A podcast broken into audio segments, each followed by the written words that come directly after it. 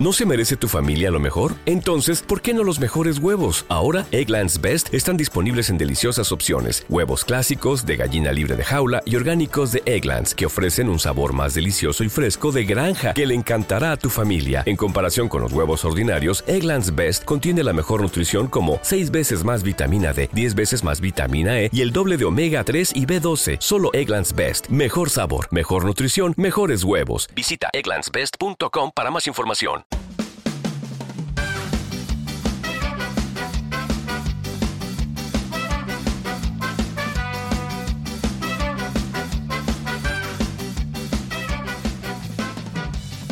Hola, esto es la ciencia de jaun.com. Yo soy Eneco Huarte Mendicoa y empezamos.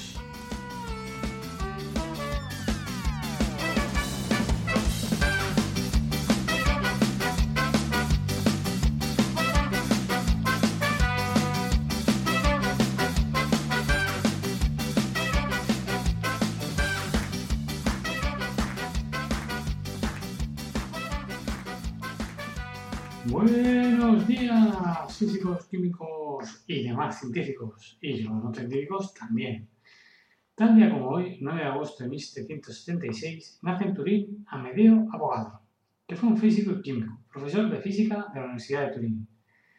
Lorenzo Romano Amadeo Carlo Avogadro, conde de Cuarentna y Cerreto, se licenció en Derecho Eclesiástico a los 20 años y comenzó a ejercer como tal. Poco después se dedicó a la física y a las matemáticas, entonces llamada filosofía positiva.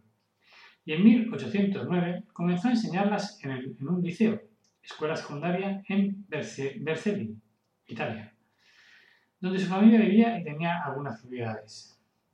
En 1811 publicó un artículo con el título Ensayo sobre una manera de determinar las masas relativas de los elementales moléculas de cuerpos y proporciones por las que entran en estas combinaciones contiene dentro de, este escrito el, la hipótesis de Avogadro.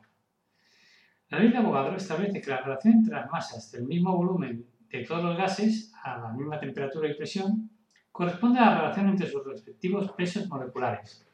Por tanto, la masa molecular relativa de un gas se puede calcular a partir de la masa de una muestra de volumen conocido.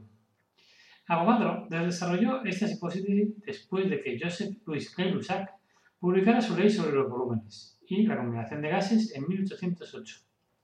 El mayor problema que tuvo que resolver Avogadro fue la confusión en ese momento con respecto a los átomos y las moléculas. Una de sus contribuciones más importantes fue distinguir claramente entre sí, afirmando que los gases están compuestos de moléculas y estas moléculas están compuestas de átomos. La comunidad científica no prestó mucha atención a la teoría de Avogadro y no fue aceptada de inmediato. André Marie Ampère propuso una teoría muy similar tres años más tarde, pero la misma indiferencia también se mostró a su teoría por parte de los científicos. Solo a través de los estudios de Charles Frederick Descartes y Auguste Laurent sobre química orgánica fue posible demostrar la ley de Avogadro explicaba por, por qué las mismas cantidades de moléculas en un gas tienen el mismo volumen. Como curiosidad final comentar que en homenaje a Medeo Avogadro, el número de, entidades elementales, átomos, moléculas, iones o partículas en un mol de una sustancia, que es algo así como 6.000 eh, eh, por 10 a la 23, se conoce como la constante de Avogadro, una de las siete unidades de, base del sistema internacional presentado por ENEA.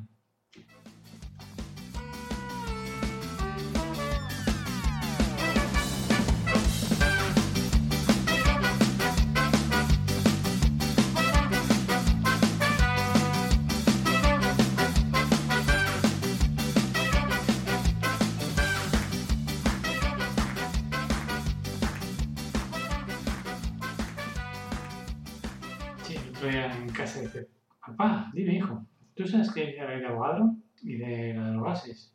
Sí, creo que es esa. A ver si me acuerdo. Volumi iguali di gas diversi, papá, a stessa temperatura e precisione. Papá, conteñoño lo estecho número de molécula. Papá, ¿qué haces? Prego, mamá mía. Pues te he dicho la ley de Avogadro, hijo. Pues no he entendido nada, padre.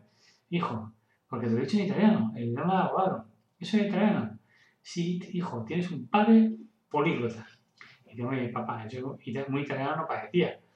parecía un intento payaso italiano. Bueno, nadie es perfecto. ¿Y en castellano no lo puedes decir? No, es que en castellano, hijo, no tiene tanto glamour. pues nada, que tengáis un buen día, un beso para todos y todas. ¡Chao!